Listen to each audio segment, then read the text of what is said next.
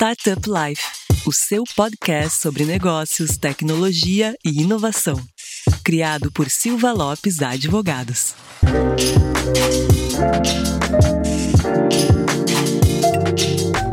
Fala galera, eu sou a Cristiane Serra e esse é o seu podcast Startup Life. E estamos fazendo aqui mais um episódio da Gramado Summit. Já no finalzinho, como vocês podem ver, tem a palestra final aí, o pessoal está empolgado na palestra final. Mas é legal trazer esse ambiente, né, Lucas, do, do evento para o pessoal que está nos assistindo agora e também que vai ouvir depois no, nas plataformas de streaming.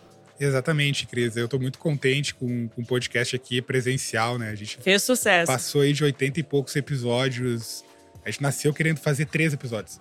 Daí foi até 80 e poucos e, e agora a gente não parou mais, tá sendo sucesso. Aí a Cris enlouqueceu e marcou 20 episódios, né?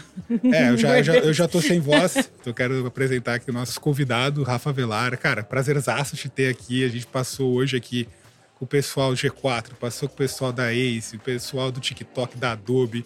Cara, prazer te ter aqui junto com a gente no nosso podcast e te apresenta aí para nossa audiência. Maravilha. Primeiro de tudo, obrigado pelo convite como vocês estavam falando, é interessante gravar um podcast numa atmosfera de um evento, né? Tem gente passando, tem palestra rolando. é gostosa, né? Pô, gostoso demais. Então, primeiro de tudo, prazer. É, para quem não me conhece, Rafa Velar, CEO e fundador da Adventures. Adventures é uma empresa de tecnologia que eu lancei do lado dos meus dois cofundadores em dezembro de 2020. A empresa cresceu pra caramba, estamos ultrapassando aí 100 milhões de faturamento. É, a última rodada de investimento avaliou a gente em quase meio bilhão de reais. E já somos mais de 400 mentes e corações ali todos os dias construindo esse sonho e tentando fazer alguma coisa relevante. Então acho que esse é um pouquinho da intro aqui. E Rafa, conta pra gente o início da tua trajetória, quando que tu pensou em empreender, como é que foi?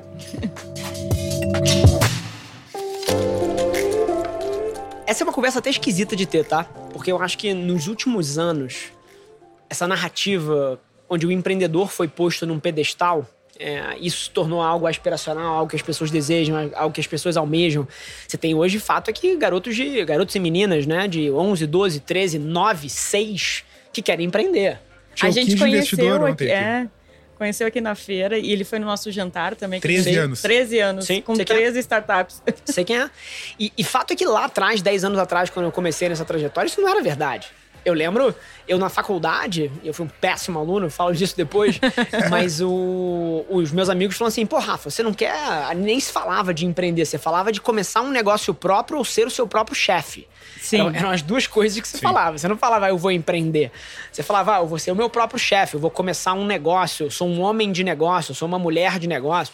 Então, até esse verbo, ele não era tão popularizado. A palavra startup, se você falasse na rua, ninguém sabia o que, que era. Levantar investimento, capital de risco, essas coisas não existiam. Então, a minha trajetória, ela começa muitos anos antes, porque desde muito pequeno eu já tinha sinais de um DNA empreendedor, não tinha ideia do que isso era, e, e, na verdade fui tomando porrada e soco na vida ao longo do tempo por não entender muito bem esse meu DNA. Então, cara, filho de mãe solteira, nascido e criado na casa dos meus avós, de favor, é, no Rio de Janeiro péssimo aluno, diagnosticado com déficit de atenção quando eu tinha 5, 6 anos, foi alfabetizado de pé. Minha mãe sempre conta essa história. É, um belo dia lá, meio do ano, ela é chamada na escola para uma reunião com a diretora da escola e com a minha professora para falar o seguinte: Santuza, o nome da minha mãe é Santuza. Seu filho não senta. Mas como assim não senta? Ué, bem simples, ele só fica, de, só fica de pé. Mas como assim fica de pé? É, ele faz dever em pé, ele assiste a aula em pé, ele escreve apoiando a folha na parede em vez na mesa. Ele não para.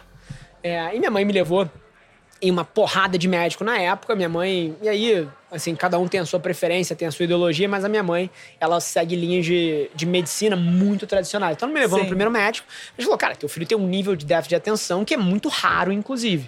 É, você precisa dar ritalina, precisa dar. Sim. Tinha um outro remédio lá que eu esqueci o nome, que ajuda a criança a focar. Minha mãe, pô, tinha aversão a isso, e aí eu não tô dizendo que ela tá certa ou errada, mas é a ideologia que ela seguia na minha criação. Ela era avessa a isso, pede uma segunda opinião, a terceira opinião, quarta opinião, quinta, sexta, sétima, e ela vai recebendo esse feedback que, pô, precisa dar Ritalina, precisa Sim. dar Venvance, precisa não sei o quê. Até que ela chega num médico que fala o seguinte para ela: olha só, o tratamento é esse aqui. Se você não quer fazer, tem uma série de estudos proeminentes que mostram que excesso de endorfina e dopamina no sangue também acalma a criança e ajuda na capacidade de concentração. Então tem uma outra fórmula aqui, você vai entupir o seu filho de esporte. Esporte. E, e isso vai acalmar ele. Atividade. É, minha mãe segue essa veia desde os seis anos de idade, que eu passo seis, oito, dez horas por dia fazendo exercício.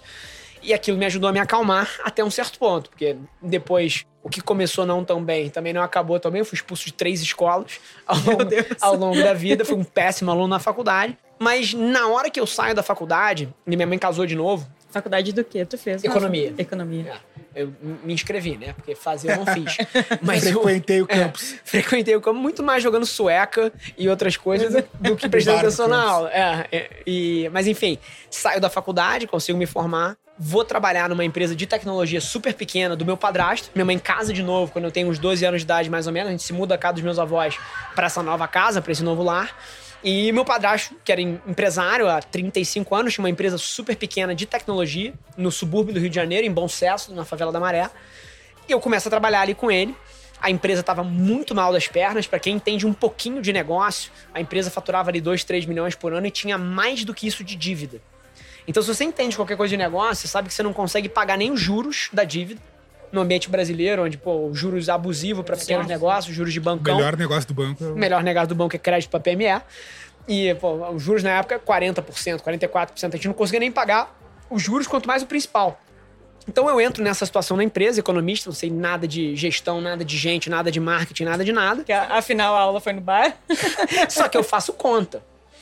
Sim. E, e a conta é muito simples, que uma empresa que tinha um custo fixo X, que você não conseguia se desfazer porque ela dependia desse custo para operar o seu negócio, a única maneira de você salvar o negócio é crescendo receita. Esse é um conceito que chama alavancagem operacional, para quem entende negócio. É quando você tem um custo fixo alto, a partir de um patamar de receita você é rentável, abaixo dele é queimando dinheiro Queima. na veia entendo que só, só posso vender, a única maneira de salvar um negócio é vendendo, aí eu começo a entender, pô, como eu posso vender. Primeiro ano, pô, eu como vendedor mesmo, viajando o Brasil inteiro, dirigindo 2, 3, 4 mil quilômetros por semana, viajando o Brasil, vendendo essas coisas, me descobri um excelente vendedor, mas esse negócio não escala. Então, começa a me perguntar, puta, como eu posso multiplicar esse meu efeito? Começa a entender sobre marketing. Era consultoria, a... Rafa? Não, era empresa de tecnologia. A, a, gente fabrica, até hoje fabrica, né? Eu não sou mais sócio da empresa, mas a empresa fabrica máquinas e equipamentos, então software e hardware, para medir grandeza física na indústria. Nossa. Então, densidade, vazão, pressão, temperatura, todo tipo de grandeza física que você precisa medir dentro de um processo industrial, é, a empresa fabricava hardware e software para isso. Hardware é difícil escalar, né, cara? É. E, e mais do que isso, o modelo de vendas corpo a corpo, pô, isso não escala. Sim, tá. Só que aí eu comecei a ser provocado por algumas coisas que eu via outras grandes empresas fazendo, e principalmente da internet, né? Que eram abordagens de conteúdo, que eram, pô, as empresas de moda, de varejo, de consumo, já estavam até operando influenciadores, isso é 2014. Pensando em marca. Né? Pensando né? em marca, pensando em influenciadores, pensando em conteúdo. Eu começo a olhar para aquelas coisas e falo assim, porra, isso aqui talvez faça sentido. As pessoas estão com a cara nesse telefone, tá todo mundo começando a convergir para esse ambiente mobile, eu começo a testar. E aí, cortando uma história longa para uma versão curta, nos próximos cinco anos, eu levo esse negócio de 2, 3 milhões de faturamento para 30 nas costas de conteúdo da internet. É, final de 2018, começo de 2019, eu começo a me encantar pela ideia de abrir um negócio próprio meu. Eu não era, não era dono da, da empresa do meu padrasto, evidentemente, era dele. E eu nunca me enxerguei ali como empreendendo, né? Assim, a empresa era dele. É, tudo bem que eu trouxe essa transformação, Sim. mas o negócio era dele. Falei assim, cara, agora é hora do meu. Agora eu quero fazer o meu. Eu olho pro que eu sei fazer, que é basicamente crescer negócios pequenos para um tamanho médio, usando a internet, conteúdo, e-commerce, performance e tudo isso. Assim, pô, eu vou ajudar outros negócios pequenos a fazer a mesma coisa que eu fiz pelo meu negócio. Então, eu tinha um conceito ali de criar essa aceleradora digital de negócios pequenos e médios. Faço isso não por as centenas de negócios que eu idealizei, mas por dezenas de negócios com muito sucesso. A empresa cresce pra caramba. E começo de 2020, em maio de 2020, a pandemia, pô, toma atração ali o, o meu negócio já estava grande, faturando algumas dezenas de milhões, pô, 144 funcionários na época. E eu era colunista da Exame. E eu escrevo a minha coluna, saía toda primeira segunda-feira do mês. A minha coluna falava que basicamente a principal capacidade nos negócios nessa era da pandemia não era mais planejar, mas era a capacidade de reagir. É, se adaptar, a coluna vai para o mercado. O CMO da, da Ambev na época, o Ricardo Dias, lê essa coluna ele tem, pô, sei lá, 300 mil seguidores no Instagram, ele reposta, a coluna viraliza e a gente começa a bater papo no paralelo. Isso era segunda-feira, a gente marca um almoço para quarta, pra gente se conhecer e debater mais. E nesse almoço, a gente conversa sobre quatro coisas. Primeiro, a capacidade de influenciadores acelerarem os resultados de uma marca e de um negócio. A segunda, a explosão do e-commerce. A terceira, a arbitragem que você tem no Brasil atualmente, e tinha na época também, de você crescer um negócio muito rápido apostando nos canais digitais. E a quarta, que é na verdade a convergência dessas todas, que é a junção de grandes influenciadores para construir marcas que eles são sócios. Então, um modelo onde o influenciador, a celebridade, o atleta, o ícone, ou quem quer que seja a personalidade, deixa de ganhar uma verba de patrocínio para falar de uma marca e passa a ter equity, e passa a ser sócio. E eu já tinha experimentado com alguns modelos desses parecidos. Lá atrás, o Birma me chamou para ajudar ele a lançar o marketplace da Arezo, que era a Zezemol. E a gente trouxe a Marina Rui Barbosa para ser sócia do, do projeto ali, ganhando junto à medida que o negócio crescia. Ricardo já tinha experimentado lançando as Call Beats, que a Anitta tem o mesmo Sim. modelo e uma proeminência muito grande ali na construção. A gente debateu muito disso e começou a falar, cara, tudo isso que está acontecendo aqui. Se a gente fosse abrir um negócio para se aproveitar disso tudo que tá desse novo comportamento do consumidor, criando um modelo mais moderno que entrega mais valor para os clientes pro, e para todos os, os, stakeholders, que negócio seria esse? E ali naquela mesa a gente rascunha o que hoje é Adventures, onde a gente tem um ecossistema de conteúdo, comércio eletrônico e influenciadores que a gente usa para acelerar marcas de clientes e marcas que são nossas. Então a gente também está lançando marcas em sociedade com grandes celebridades. Então, isso é Adventures, basicamente. A gente acabou de fechar a nossa série A, que avaliou a empresa em 450 milhões de reais, trazendo como sócio, cara, o Mercado Livre, como um dos principais investidores, personalidades como Luiz Stuberg, Florian Bartonek, Luciano Huck, e os C-Levels do Twitter também investiram, então Adam Bain, é, ah, Matthew Derrella, Dico Solo, então, pô, trazendo ali um portfólio de pessoas muito grandes que apostam e acreditam nessa tese, que é basicamente super simples. Você tem as mar... o, Jean Martinez, um grande amigo meu, CEO e fundador da Winner, ele fala um negócio que eu acredito muito, que é as marcas que não se tornarem creators vão ter muita dificuldade de competir com os creators que estão se tornando marcas. Então, Sim. basicamente, esse é um pouquinho do, do resumo de como originou a minha, a minha trajetória no empreendedorismo. Nada tradicional. Não acreditava que eu estava empreendendo, não era essa a retórica que eu me contava. Mas que no final do dia, nos últimos 5, 6 anos, tive algum razoável sucesso aí, e, mas estou só começando. Rafa, eu queria fazer uma pergunta para ti. Eu vejo isso com bastante dúvida quando a gente fala de branding, de marca, crescimento, né, de forma exponencial. É muito comum no negócio, teve corrigir se eu estiver errado, no pequeno negócio a gente ter uma mega outra pessoalidade, né, do founder, ele tá ali levando a bandeira. Depois chega num certo momento que tem que ser feito ou não, eu queria ouvir de ti, esse comprimento do cordão umbilical.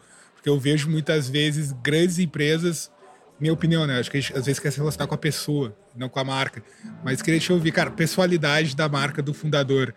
Isso é escalável, não é, né? Como, é, como lidar, assim? Existe um momento de gap, de alterar essa, esse momento de, cara, agora eu vou me afastar um pouco, vou gerar nova liderança. Queria te ouvir um pouco sobre. Perfeito. Excelente pergunta. Eu acredito que a gente pode quebrar em duas coisas, tá? A primeira é o aspecto gerencial de gerir um negócio. A segunda são os benefícios de você usar a humanização da sua marca em prol do seu negócio. Quanto à parte de gestão, se o seu negócio depende de você, você não tem um negócio, você tem um emprego. Sim. Então, essa é a primeira coisa. Se você é um CEO e um fundador e a tua empresa depende de você para funcionar, você não é um empresário, você não é um empreendedor, você tem um emprego que te paga X de salário, que se você não fizer, aquilo ali desmorona e você é demitido, a única diferença é que não é um chefe que te demite, é o cliente que demite. Então, é o mercado que te demite. Mas é igual. É literalmente a mesma coisa. Então, na parte gerencial, todo fundador de uma empresa deveria estar criando um negócio que resiste ao teste do tempo e à ausência dele. Então, essa é a primeira coisa. Do lado da humanização do negócio, do uso disso como uma estratégia, aí eu já vejo muito diferente. Por alguns motivos. A imagem do fundador é uma coisa muito poderosa para dentro e para fora. Guarda isso. A segunda coisa é que a gente vive uma era onde as marcas e empresas que são abstratas, elas têm muito menos tração na cabeça do consumidor. As pessoas Sim. preferem muito mais se relacionar com o CPF do que com o CNPJ. Com certeza. Então essa é a segunda coisa. E a terceira coisa é que num mundo onde para você crescer uma empresa, para você se conectar com seus consumidores, pô, num mundo fora da internet, você precisaria estar tá na rua, estar tá na loja, estar tá falando com cliente na rua, pô, tá entrevistando em grupo de foco e etc. A internet te abre uma avenida para você fazer isso de uma forma escalável. Em que sentido? O meu tempo, ele é escasso. Sim. Eu, Rafa, eu tenho 24 horas. Para pra pensar. A gente aqui nessa sala, a gente vai passar aqui os próximos 30, 40 minutos conversando e eu, em teoria, eu só tô influenciando vocês. Então eu tô influenciando duas pessoas que estão na sala com o meu ponto de vista. Agora, se eu tenho conteúdo na internet, se eu boto o meu ponto de vista para fora, falando da minha empresa, falando do que eu acredito, falando da minha visão, enquanto eu tô aqui, isso acontece comigo, eu tenho centenas de milhares de seguidores nas redes sociais tem centenas de milhares de pessoas consumindo o meu ponto de vista em outros canais. E consumindo aqui, cara, a gente tá batendo aí quase quinto lugar, né, Cris, de empreendedorismo da Apple, então a galera também tá te ouvindo. É a mesma coisa. Então, por exemplo, daqui a 15 dias, quando eu tiver dormindo em casa, vai ter gente consumindo teu Vai conteúdo. ter gente consumindo meu ponto de vista. E isso vai trazer interesse para minha empresa, vai trazer negócios para mesa, vai talvez ajudar alguém a lidar com algum desafio que seja parecido com algo que eu já lidei, que ele possa tirar de lição daqui. Então, de um outro lado, eu acho que a humanização da marca, ela é muito relevante. Agora, não é a única maneira de fazer a Sim. pessoalidade pô, as pessoas estão cada vez mais dispostas a se conectar com empresas e marcas que trazem elas para dentro da conversa. Ninguém mais quer uma propaganda unilateral, ninguém mais quer um conteúdo. Quer ser pô, passivo, Quer mais, ser passivo, né? exatamente. Ninguém mais quer ser passivo. Então, as marcas têm como trazer essa personalidade não só na imagem do fundador ou, ou da fundadora, mas também no carinho que elas têm quando elas respondem um comentário trazendo os seus clientes mais fiéis para co-criarem os seus produtos, opinarem no packaging, no branding, ajudarem a divulgar as coisas. As pessoas querem fazer parte, as pessoas querem co-criar, as pessoas querem ser convidadas.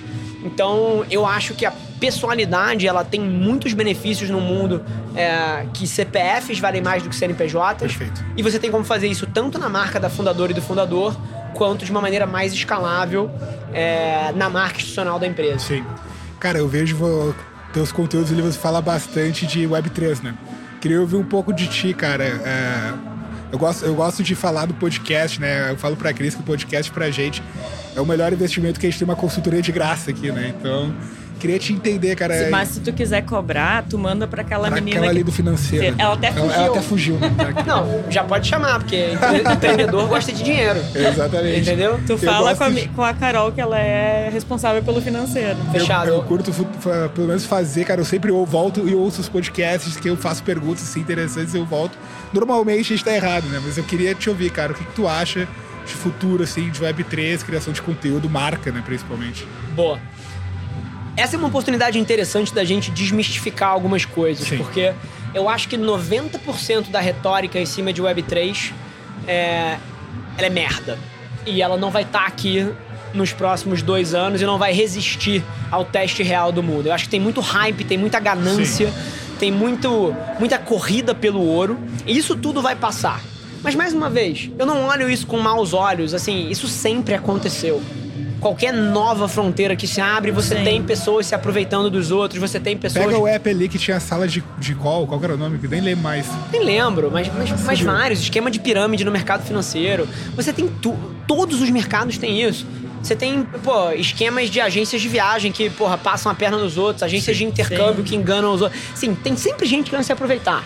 E toda vez que o mercado é menos regulado e as pessoas entendem menos, isso vai ser um pouco mais intenso. Então, o fato hoje é que tem muita coisa que é besteira e, a, e, e qualquer pessoa que esteja ouvindo a gente deveria fugir de tudo que parece ser bom demais para ser verdade, principalmente em retornos exorbitantes de investimento, esquemas que você vai comprar um negócio e ele vai valorizar 10 mil por cento uma semana. Isso não existe. É o que o Casemiro fala, né? Todo dia um, um malandro e um trouxa saem na rua e um momento se encontram, né? É isso. é isso. Então, assim, isso não é novo. E, e aí eu, eu queria separar aqui. Então, tudo que é sobre ganância, que é sobre ficar rico rápido, é besteira e não vai durar muito tempo. Agora, a tecnologia que está emergindo e está por trás de várias dessas mudanças, isso sim tem muito valor. Muitas das artes que estão sendo vendidas por valores exorbitantes, eu prometo, daqui a cinco anos. É, daqui a três anos vão valer zero. Mas ali dentro. É ali dentro tem 1% desses projetos que são o próximo Facebook, que são o próximo Google, que são a próxima Zara, que são a próxima Apple. E aqui que tem que estar o valor. Assim como na Web 1, na Web 2, 98% das coisas vai morrer, mas esse é o processo natural da, da inovação. Sim, com certeza. Agora, 1% das coisas que estão ali são o protocolo em cima do qual todo mundo aqui vai fazer empréstimos. Todo mundo aqui vai pegar, é, vai emprestar dinheiro. Todo mundo vai é, fazer o registro dos dados dos seus clientes, a intermediação de qualquer transação, seja de um carro ou seja de um imóvel. Então, assim, tem muita coisa bacana ali por trás. E aí, o que, que eu chamo a atenção das pessoas? Primeiro, é, NFT está sendo muito associado com o mercado de arte. Porque foi a, o primeiro grupo de pessoas que adotou, que, que adotou a tecnologia. Mas no final do dia, é, o, o, os tokens não fungíveis nada mais são do que uma tecnologia que identifica propriedade e permite transações sem intermediários dessas propriedades. Perfeito. Então Sim. você pode. Pô, Negociação to... secundária direto. É isso, tokenizar um imóvel, você pode tokenizar um contrato bem. Contrato de mútuo conversível. É, contrato de mútuo conversível, você pode tokenizar uma empresa. E aqui a grande sacada é a eliminação de intermediários Total. e a manutenção dos royalties e dos benefícios em cima dessas transações futuras da pessoa que era o dono original daquilo. Então tem muita coisa interessante que vai ser feita nas costas da tecnologia por trás dos NFTs, que são, e aqui eu chego no ponto, os contratos inteligentes. Sim. Então, os smart contracts, os contratos inteligentes, que é a tecnologia por trás de protocolos como Ethereum e muitos dos NFTs, isso tem muito valor. Então, isso é um pedaço. A outra parte é o sistema que permite que os contratos inteligentes e essas transações aconteçam, que é o blockchain. Sejam seguras, garantidas, operantes 24 horas. É isso que são tecnologias descentralizadas, escaláveis, não corrompíveis e verificáveis. Isso auditáveis. é muito auditáveis isso, e transparente. A gente vai ver esse tipo de coisa influenciando no orçamento do governo. Sim. Eu te prometo, daqui a 10 anos o orçamento do governo vai estar numa blockchain, todo mundo vai poder olhar quem foi o deputado que usou qual verba para onde foi. E, e, a gente vai poder descentralizar muitas das coisas que hoje em dia são ineficientes porque você precisou criar agências ou órgãos Sim. específicos. Então, a tecnologia por trás disso tudo, que é o blockchain, tem muito valor para muita coisa e vai mudar radicalmente a maneira como a gente vive as nossas vidas. E a convergência dessas duas coisas vai permitir a gente dar um próximo passo como sociedade, que é um passo onde as pessoas se organizam sem a presença dos intermediários. E aí você já pode falar de tecnologias e de grupos como as DAOs que são as Decentralized Autonomous Organizations ou organizações autônomas descentralizadas, inclusive de uma das, das quais eu sou parte, da ALMA, que é uma das mais proeminentes DAOs do Brasil. Inclusive com alguns dos membros que estavam aqui palestrando no evento. Total, ouviu falar já. É. E, e, e, mais uma vez, e, e as organizações autônomas descentralizadas, mais uma vez, é só um nome bonito para uma coisa que já estava tentando acontecer nos últimos anos. O que, que é isso? Nos últimos 100 anos, a gente migrou de um modelo de gestão de comando e controle, onde grandes conglomerados foram criados, para um modelo onde uma das maiores vantagens competitivas de um negócio é a agilidade. É a capacidade de dar autonomia na ponta para as pessoas, Sim. de empoderar quem está na ponta para tomar uma boa decisão. E os modelos de negócio tentaram fazer isso, pô, se organizando dessa forma. As empresas mais valiosas do mundo hoje em dia se organizam dessa maneira, com muita autonomia na ponta só que sem uma tecnologia que permita isso acontecer de uma maneira um pouco mais organizada. Sim. Acontece muito por cultura, acontece muito por bons processos. E o que, que as DAOs fazem? Elas basicamente são a versão organizada disso. Elas criam uma tecnologia que gerencia esse processo de dar autonomia na ponta para que quem de fato tem a capacidade de ter a melhor informação para tomar uma decisão possa fazer. Então, mais uma vez, as DAOs nada mais são do que a pro, abre aspas, a profissionalização dos modelos de negócio de autonomia e responsabilidade. Então, se eu tivesse que falar um pouquinho de Web3, eu sou um dos maiores entusiastas dessa tecnologia e dessa fronteira. E eu, se estivesse ouvindo, dava uma olhada em três coisas. Então, okay. contratos inteligentes, blockchain e organizações autônomas descentralizadas. Então, fica o dever de casa aí. Eu falo, isso não é mentira, tem, até gravado isso. Eu falo com o, com o nosso CEO lá há cinco anos atrás, que a gente já ia estar tá codando os contratos. A gente fala isso, cara. E a gente tem vários clientes que trabalham com token, trabalham com descentralização. E é algo que eu digo, né, cara? O, o jurídico sempre é aquele cara que o cara diz não, né? A gente sempre tenta viabilizar, principalmente, claro, não tem regulação, a gente tem que criar a tese, né, para dar segurança. Então, cara, 100%. incrível, cara.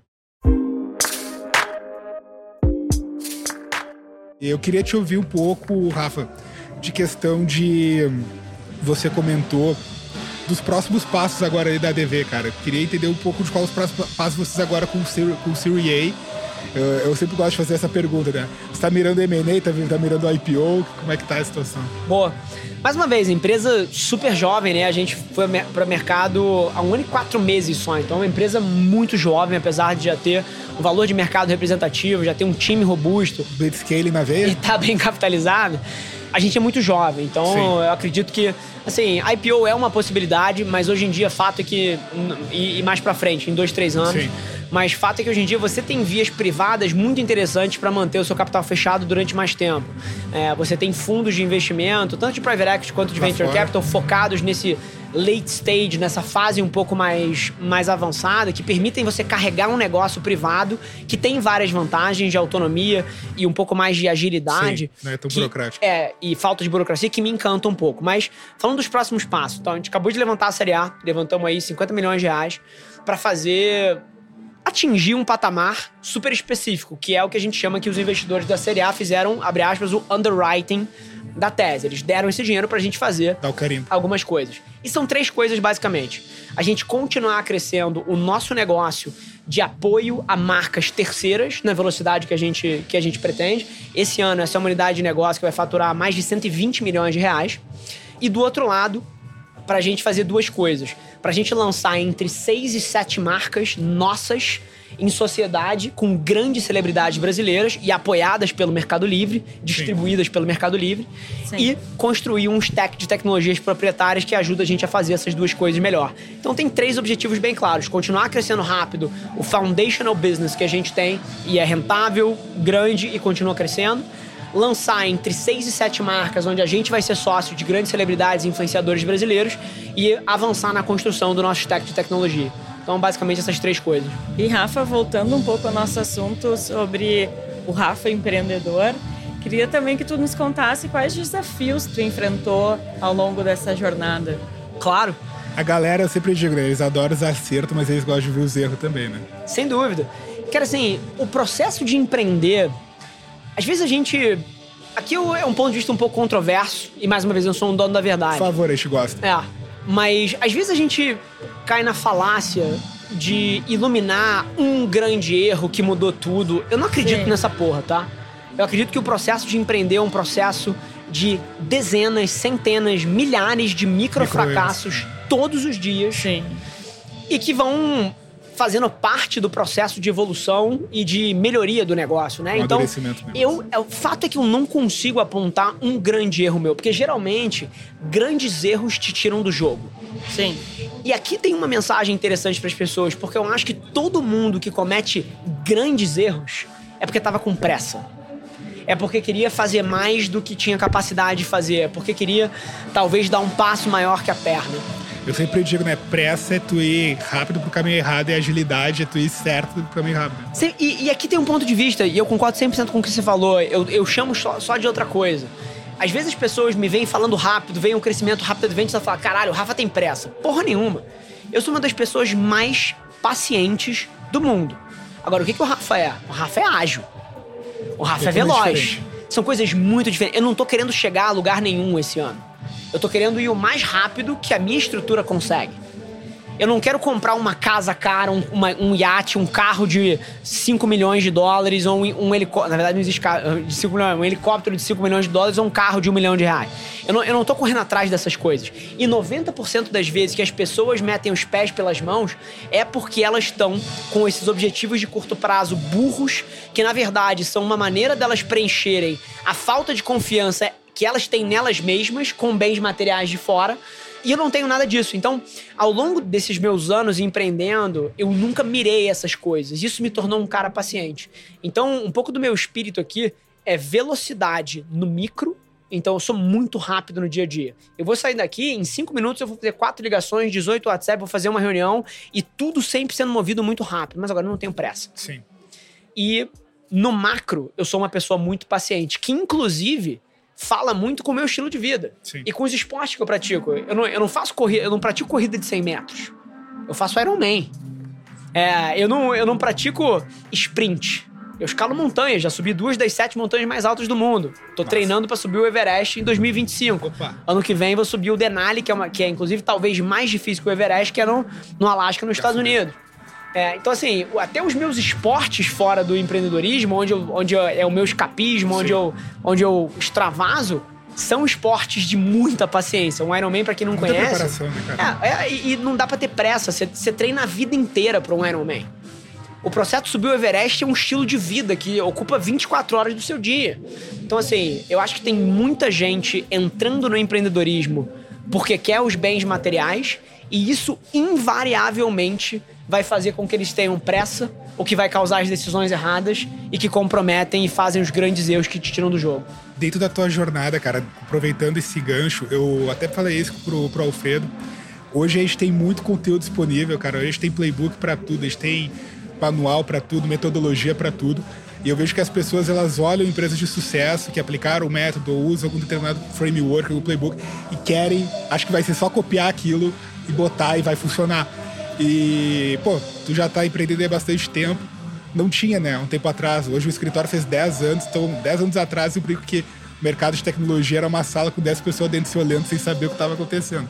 Então eu queria te ouvir um pouco sobre, pra galera que tá nos ouvindo, que são muitos empreendedores, de, cara, às vezes não acreditar em tudo que tem dentro do mercado, né? Eu costumo dizer que no início do business a gente tem muito cara que é um empreendedor, ele vai virar aos poucos. Eu, eu gosto, eu acho muito bonito ver o cara virar empresário, que é o cara que vai manjar de gestão, o cara que vai fazer crescer, e alguns não conseguem fazer esse gap. Queria também que tu falasse um pouco disso. Boa. Assim, sendo super sincero, eu acho que. E conecta com tudo que a gente já falou, tá? Sim. Primeira coisa, o empreendedorismo foi posto num pedestal nos últimos 10 anos, isso é perigoso. E aí eu conecto com a segunda parte, que é você tem dezenas, centenas, milhares, talvez dezenas de milhares de pessoas começando a empreender que não deveriam. Sim. E aí eu conecto um pouquinho no que você, tá, no que você falou, porque é curioso. Olha só a analogia que eu vou fazer.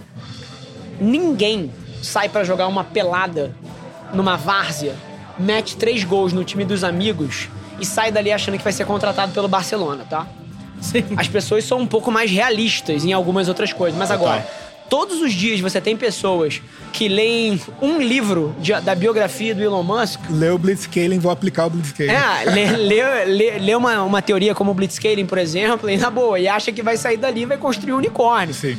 Cara, assim, por que, que você acha que você não pode jogar no Barcelona? Alguns motivos. Sei lá, genética, um deles. É, no caso até a idade. né? Número dois, Joelho. jo- joelho pra muitos, costas pra outros, coluna pra outros. Mas assim, fato é que tem certas coisas que são DNA, cara. E você tem talento natural e você tem empenho. É, é uma junção dos dois. Então, pô, você pega até a minha história. Eu joguei bola no Flamengo Federado até os 12 anos de idade. Joguei brasileiro. Pô, cara, a gente, gravou com o Theo, que foi o que jogou no Grêmio, cara. Pô, joguei brasileiro, joguei carioca. Reserva, tá? Mas, mas, Mas jogou. Tava na foto. Mas tava na foto, tava lá no, no título, perdi pro, pro Fluminense, o brasileiro também, que é, que é o meu time. Eu sou, eu sou pô, tricolor. jogou no Flamengo. Ma- Mas assim, e aqui tem uma história bacana e que vai muito de autoconhecimento. Quando eu tinha 10 para 11 ou 12 anos, eu sou muito ruim de cronologia, tá? Eu falo todas as datas erradas. O treino saía da Gávea e ia pro Grajaú. A Gávea é no centro do Rio de Janeiro, o Grajaú é, sei lá, um pouco, um trânsito é três horas do, do- das áreas mais residenciais do Rio, onde eu morava com os meus avós. E a minha mãe sentou comigo e falou assim: filho, é o seguinte, você tá passando, não sei se era mirim pra pré-mirim, ou pré-mirim pra mirim, fraldinha pra pré-mirim, não lembro Sim. qual era a transição exata. É. Mas eu tava passando de uma categoria pra outra, o meu treino ia deixar de ser salão, que era na Gávea, e ia passar a ser campo. E campo era no Grajaú. E mais do que isso, eram três sessões de treino, porque você malhava de manhã, ou eu não lembro o que que era, ou fazia um treino de manhã, malhava e depois outro treino, você almoçava lá, era dia inteiro. E eu ia precisar parar de estudar. Eu ia precisar fazer supletivo à noite, alguma coisa. E minha mãe, que sempre me envolveu nas minhas decisões de vida escolher, né? desde muito cedo, ela fez escolher. Ela falou: filho, é o seguinte, você tem duas opções. Ou você vai sair da escola e você, pô, vai começar a jogar bola e a gente vai botar num supletivo à noite, alguma coisa do tipo. Ou você vai abandonar o treino porque você não tem condição e vai continuar estudando.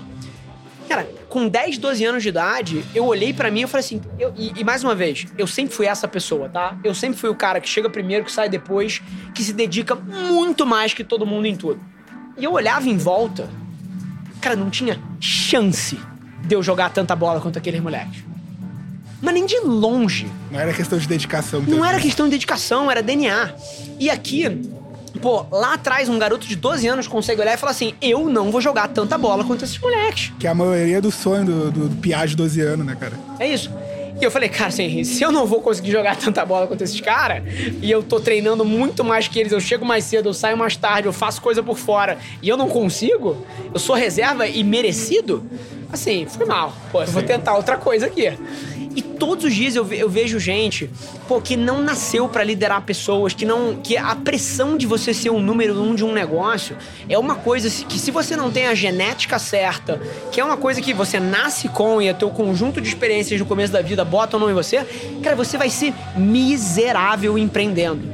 Você vai viver estressado, você não vai curtir a jornada e você não vai fazer bem. Porque tem uma diferença do processo de empreender que é o seguinte: a maioria das pessoas começa um negócio porque ele é bom em alguma coisa. Então você pega a minha história. Eu comecei uma aceleradora digital porque eu era muito bom crescendo negócio de PMS. Esse é geralmente a- a- o insight. Sim. É um arquiteto que é muito bom e abre um escritório de, de arquitetura. É um advogado que é muito bom e abre um escritório de advocacia. Então, geralmente é assim que você começa a empreender. Total. Só que quando você começa o seu negócio, deixa de ser sobre o- a profissão, deixa de ser sobre o craft e passa a ser sobre gente, passa a ser sobre processos, passa a ser sobre liderança. Formar novos líderes. Formar no- e, e tem muita gente que não só não gosta, como não vai fazer isso bem. Porque tem uma personalidade diferente.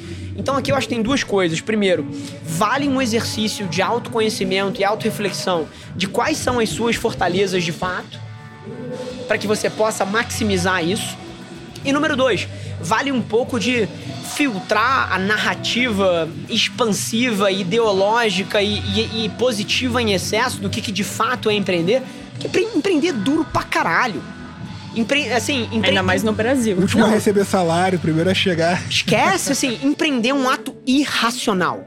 Só empreende quem não é racional. Quem é meio psicopata, quem é. É, é verdade. Quem é louco. Quem é meio louco. Porque não faz sentido o nível de esforço, de dedicação, de pressão, não faz sentido. E aqui fica um pouco do meu chamado da gente pô, corrigir um pouco dessa narrativa ideológica, porque até em questão, se, se o seu objetivo é andar de Ferrari, eu te prometo, o 18º funcionário do Facebook, ou o 40 funcionário do Twitter, ou o 79 funcionário do Google, vai ganhar mais dinheiro do que eu. E todos vocês aqui, você, Vai codar, vai virar agente autônomo de investimento. você não precisa ser o CEO de um negócio pra você fazer uma puta grana, pra você ter uma carreira brilhante. E aqui eu acho que vale um pouco. E não é que eu desencorajo o empreendedor. Cara, eu sou um dos maiores. Eu acredito que a única coisa que consegue mudar Salvar. o Brasil é o empreendedorismo. Mas agora, tem um excesso de um otimismo, de uma narrativa, que eu acho que tá posicionando muita gente pra ser infeliz e pra fracassar nesse processo. Seja porque tá consumindo um ponto de vista otimista demais, ou porque tá entrando pra empreender pelos motivos errados e vai ser pressa e vai se fuder. Então, assim, um pouco do meu ponto de vista quase anárquico aqui é o do ecossistema.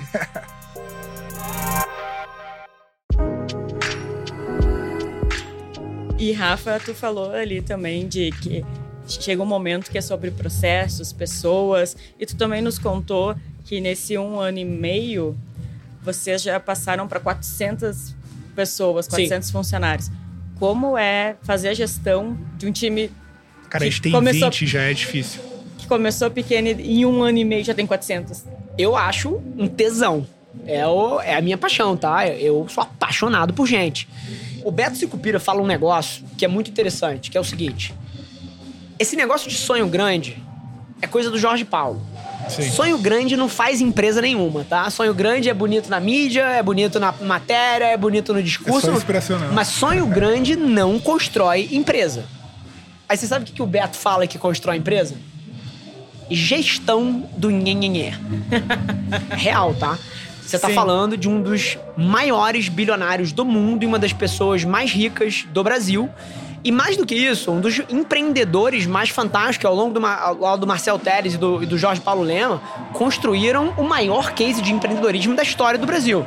Esse é o cara que fez tudo que você lê nos livros. E ele tá te falando que o que interessa não é sonho grande e é gestão do Nhenhenhé. Agora, Explica que, pra gente. que merda é essa? Gestão do Nhenhenhé. Gestão do Nhenhenhé é quando a Maria briga com a Bianca, ou quando o João tá com ciúme do Augusto, O ego. ou quando, pô, o Alfredo tá desalinhado na cultura, ou a Bianca não bateu a meta.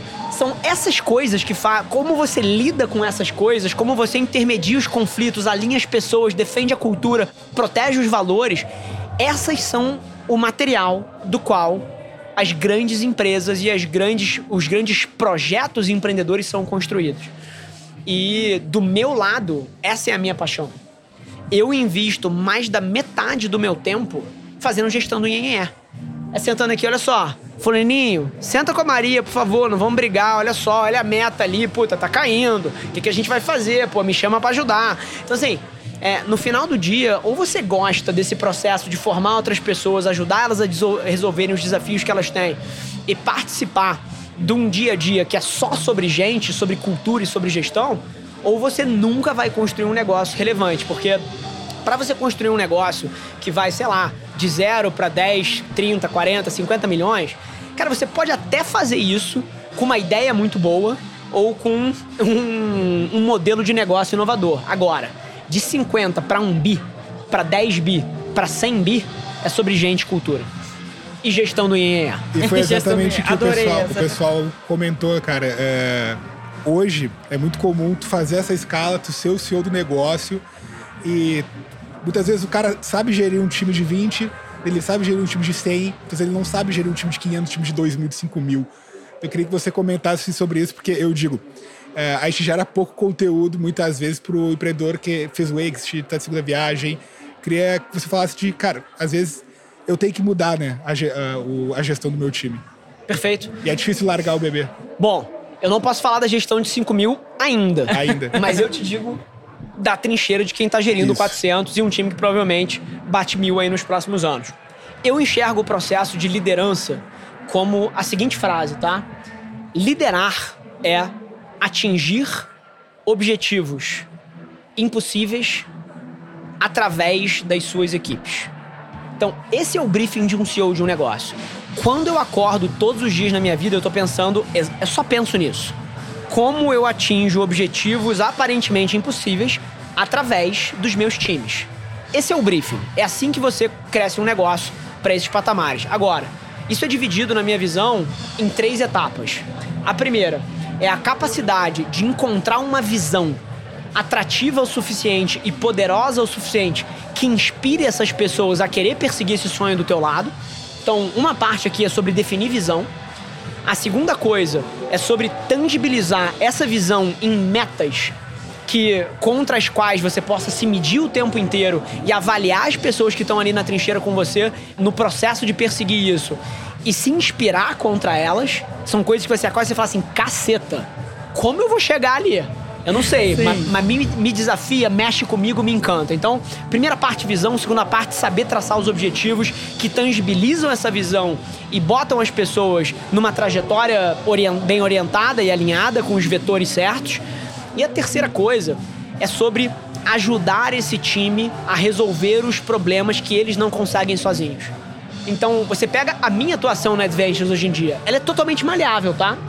Tirando fundraising e algumas outras coisas que, que eu faço independente do tempo, o meu tempo, se você olha a minha agenda de outubro versus a minha agenda de janeiro versus o que vai ser minha agenda de maio ou de dezembro desse ano, é totalmente diferente. Por quê? Porque sim, eu cuido da estratégia, fundraising, porra, visão e objetivos. Mas no dia a dia, a minha gestão do Nhenhenhé, ela tá onde a empresa precisa.